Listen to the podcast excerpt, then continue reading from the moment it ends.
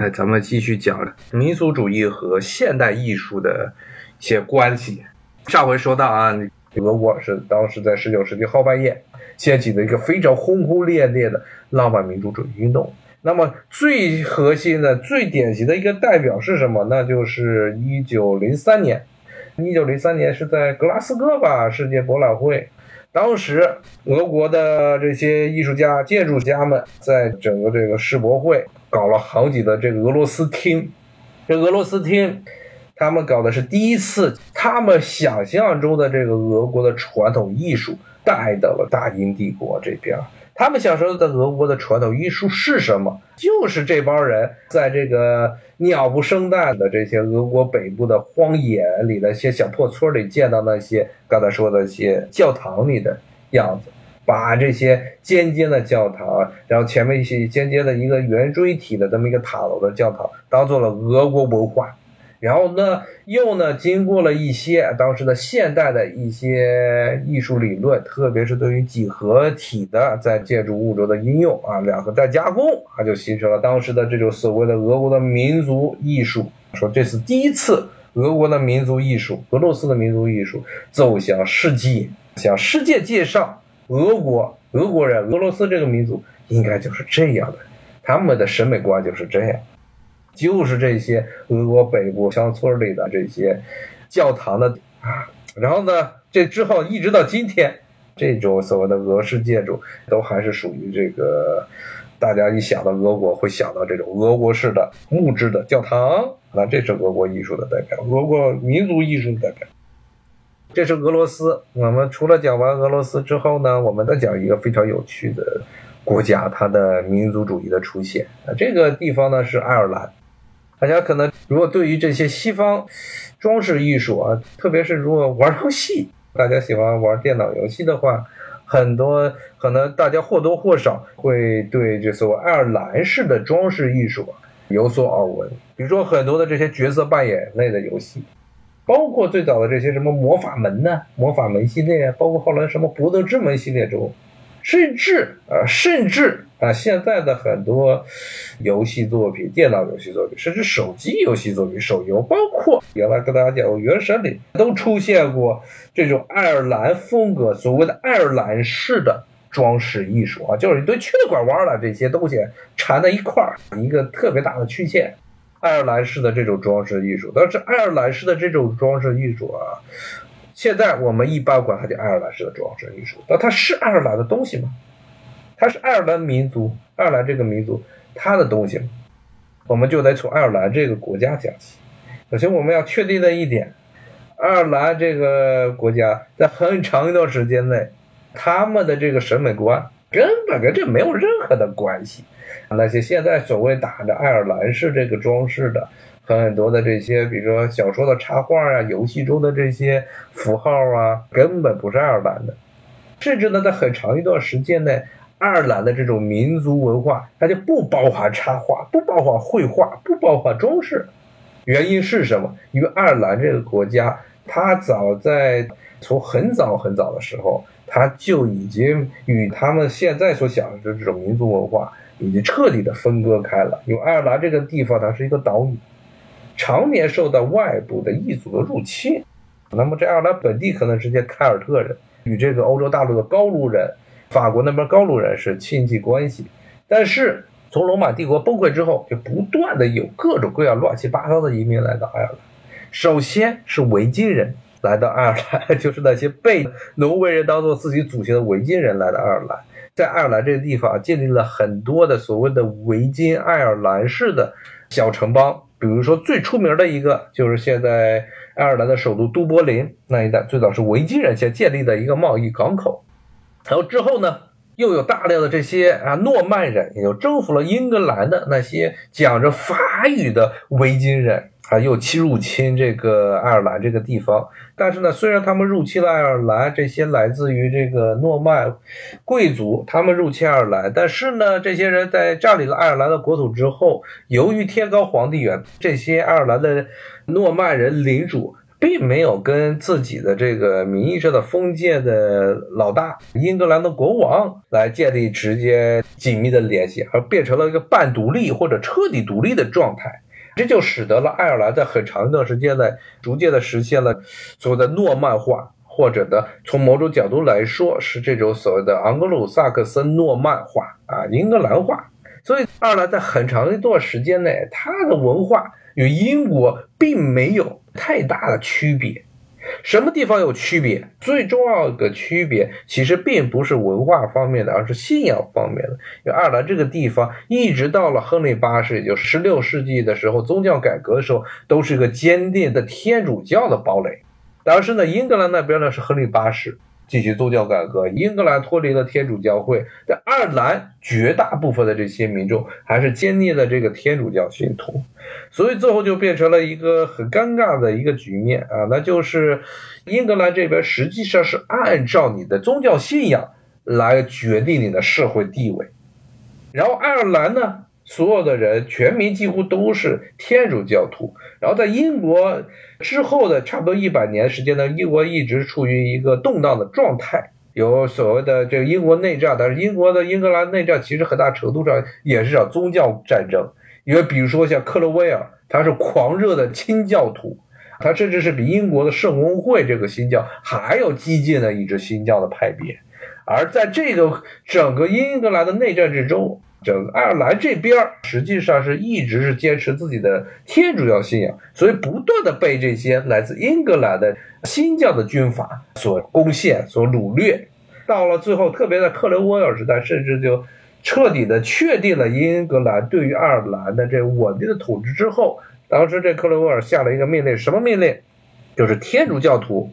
是不能拥有土地的，所有的爱尔兰的土地都必须归。这些新教的教徒来管理，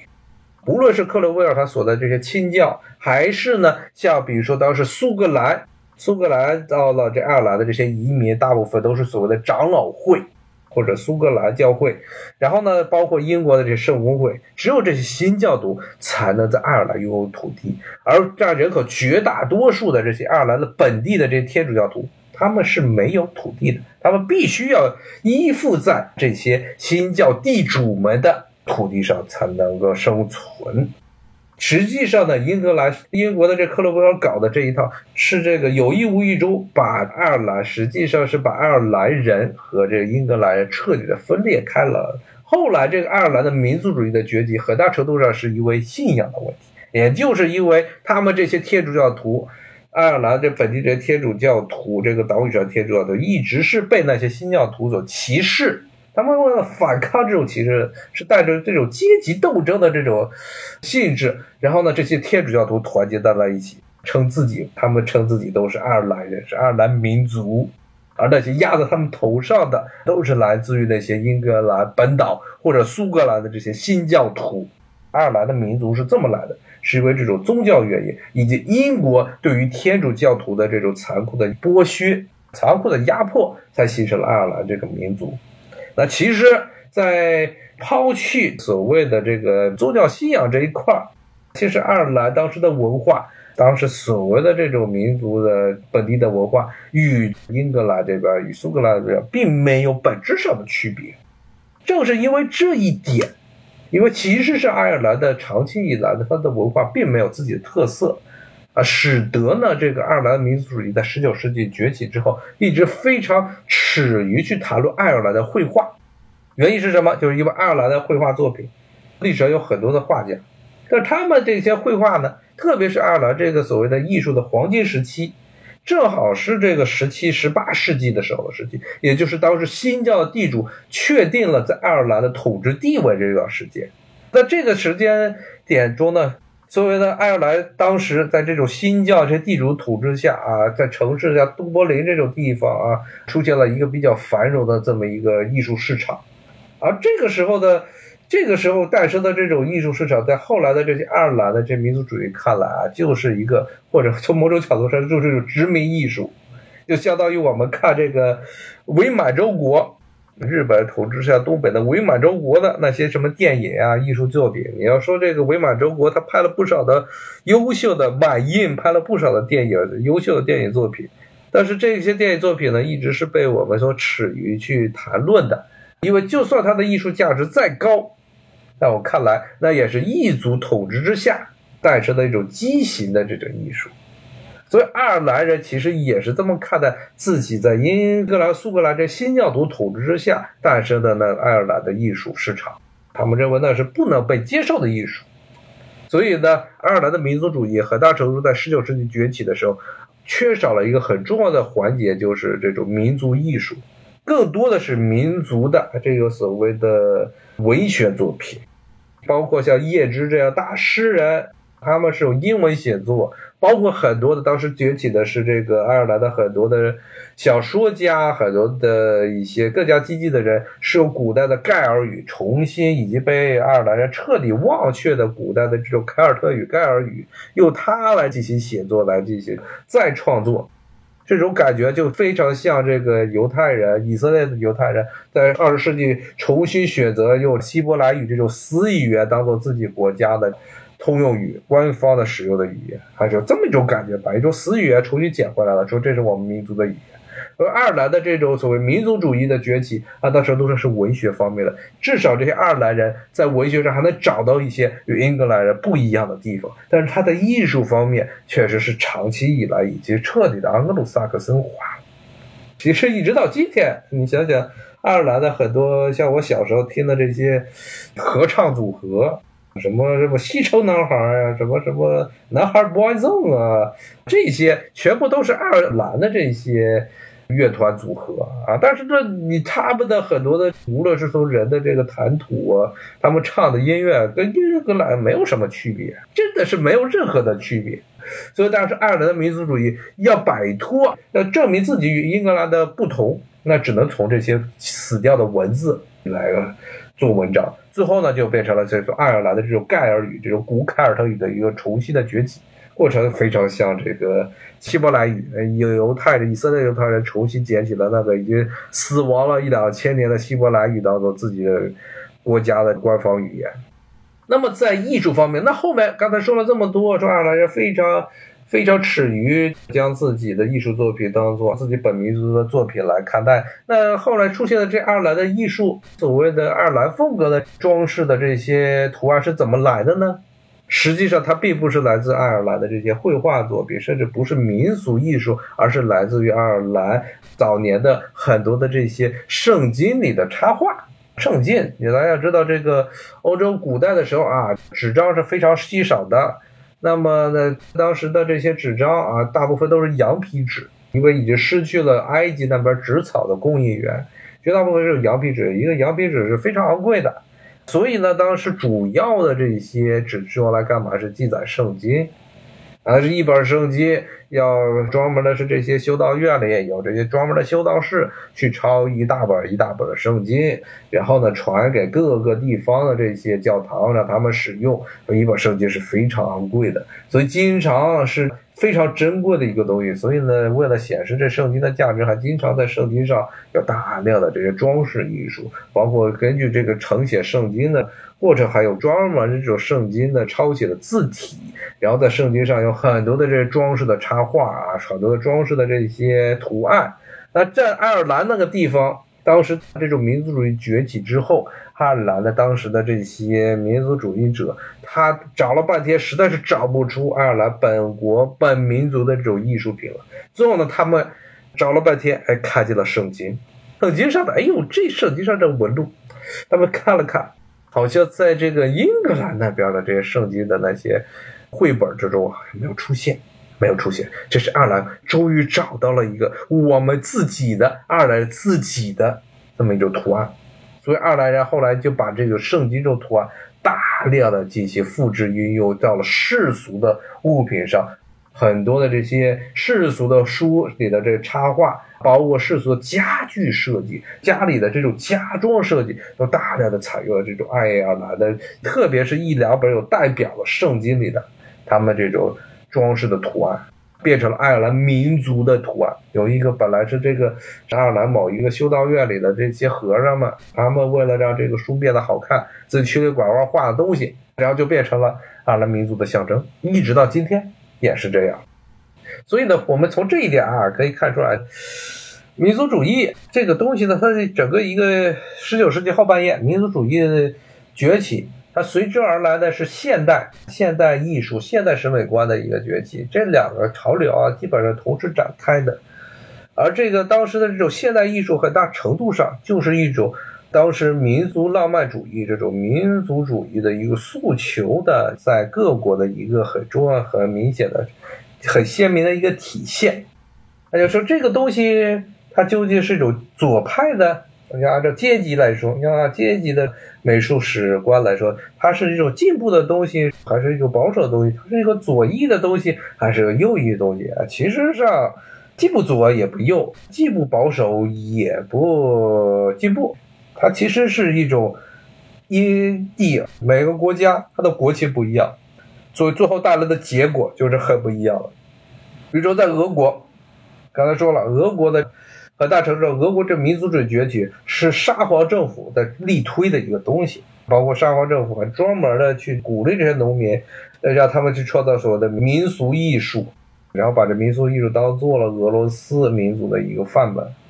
那是你这些艺术作品中是不可能出现要去推翻沙皇残暴政权的这么一个象征。所以大家其实可以看见，这个在苏联时代。苏联时代，特别苏联苏维埃政府刚成立的那几十年之中啊，二十年之中，整个苏联式的审美观与这个俄罗斯的所谓的这种传统艺术的审美观是有非常强烈的格格不入的。苏联那种写实的艺术，他们当时与这些俄罗斯套娃是没有任何关系的，也跟那些俄国人十九世纪末是二十世纪初。他们想象中的那种教堂式的这种艺术啊，建筑艺术也是没有直接关系。原因就是啊，这个十九世纪末的这种俄式的民族主义艺术。实际上，在布尔什维克看来，实际上很大程度上，这都是沙皇他们搞的。他们的目的并不是为了去推动所谓的民族的艺术的崛起，很大程度上是要通过这鼓励农民们去做工艺品，来缓和阶级矛盾，来确保沙皇的政权不被这些手无分文啊、家徒四壁的这个农民起来造反给推翻。主要是作为这么一个观点。那么呢，在这些欧洲其他的国家。那这种所谓的民族艺术，它是不是属于有进步的东西，也是因国家而异。像爱尔兰，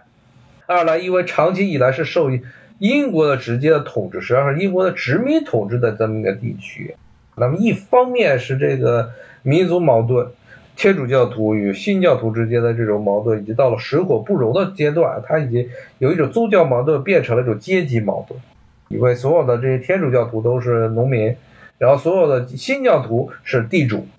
变成了这么一种阶级矛盾啊！一方面是有这么一种民族独立的需求，另外一方面呢，平心而论，和英国的这种长期的这联系，造成了当时爱尔兰能够当时是最先能够感受到世界的这种所谓的工业啊、技术啊，包括这种文学趋势变化的一个地区。所以爱尔兰的大量的就都柏林呢，很多的这些作家。比如说，像最著名的是像什么这个詹姆斯·乔伊斯啊，这种意识流派的这些代表人物，他们很多的这些文学家，即使在整个英语圈，甚至在世界文学圈，都是引领潮流的人。他们一方面是民族的，那同时呢，他们又是这种所谓激进的啊，与这种传统势力所格格不入的啊。他们这是格格不入到什么阶段呢？甚至到了一个什么程度呢？甚至到爱尔兰最后成立的共和国之后，啊，大长一段时间内，像叶芝的作品，像詹姆斯·乔伊斯的作品，都被认为是反爱尔兰民族的东西。我们现在老说这个爱尔兰最伟大的文学家之一叫詹姆斯·乔伊斯，尤利西斯呀，什么这些作品啊，说这个是森林格叶的《守灵夜》，这些作品都是说是爱尔兰这些作家对于世界文学的一个贡献。但是呢，在一九二零年代，爱尔兰独立之后，很长一段时间，爱尔兰的政府甚至爱尔兰的民众认为，像詹姆斯·乔伊斯的这样人根本不是爱尔兰人，嗯，英语写作，然后写了些这些他们认为与这个爱尔兰传统文化格格不入的东西。他们想象中传统文化是什么？一个天主教的社会。所以这哪民族主义是进步是落后啊？是左派是右派？是掌握的那些可以对这些民族主义哎，对这些所谓民族艺术有诠释的诠释权、有解释权的那些人的手里。他认为你是进步，你就进步。他想让这个方向往哪走，就往哪里走。当然，我说的这些可能有些唯心主义的观点，但是呢，我们要讲的一点，审美观，人们的审美，人们对于时尚的追求，这很大程度上不是你自发形成的，而是通过外部的人的一个对你的一个影响。说好听点叫影响，或者推广；说不好听点就是一种宣传和洗脑。你说我们为什么为什么会觉得什么 LV 包啊，什么爱马仕那些东西好？那是来自于不断的有人跟你进行洗脑，在你耳边说着叫马仕就马仕，这个什么两千块钱巴黎世家的这个小白裤衩啊，都可以都都能卖两千块钱，这东西值那个钱吗？根本不值啊！你要从一个实用角度关系，那他们这个溢价是从哪来的？来自于别人对你的洗脑啊！你认为这个东西是好的东西啊？但实际上呢，很大程度上这种。我们认为的民族主义，你看上回讲挪威、芬兰，这回讲俄罗斯，讲这个爱尔兰。我们认为的民族主义，我们认为是这个本民族东西，它很大程度也是外界人，他希望让你觉得这是个民族的东西，它就是个民族的东西。虽然中国是有一个非常漫长的独立的这么一个政权、独立文明的演化历史，但是我们也没有办法完全摆脱这种所谓的这个捏造的伪民族主义对我们的影响。就汉服就是个最标准的例子。汉服这个所谓的汉服运动啊，我们穿这些汉服是中国古代人的衣服吗？啊，很大程度它不是。甚至呢，现在在汉服的这些流派互相竞争，它是一种为了去维护所谓的民族的这个纯洁性吗？它不是，它是一种商业的炒作。觉得像这些东西啊，这些凡是一切都扯的是民族的啊，民族的说这是民族的东西，咱们看见这东西，首先要去想一想。去研究一下，他说的这些民族东西是真的民族东西，还是假的民族东西？是这个真的是从自古以来就有的吗？还是呢，可能就过去几十年或者一八九零年那个时代才出现的？那也叫民族吗？那不一定是民族的。上一回和这一回我们讲了讲欧洲民族主义、当代这种民族主义它的崛起和现代艺术之间的这种关系啊。实际上从很大的程度来说。现代艺术就是民族主义崛起之后必然产生的一个这么一种艺术形式，以前通用于欧洲各国的这种所谓的泛欧洲的这种艺术流派，以及逐渐的被各地区各个国家这种在民主义崛起之后，这些国家所兴起的这种新的审美啊、政治需求和审美观所替代，在俄国、在爱尔兰，包括今天这种情况还在不断的演化，其实就是这样。好，我们下一回再来讲讲其他啊，下回咱们再继续聊，谢谢大家的收听，拜拜。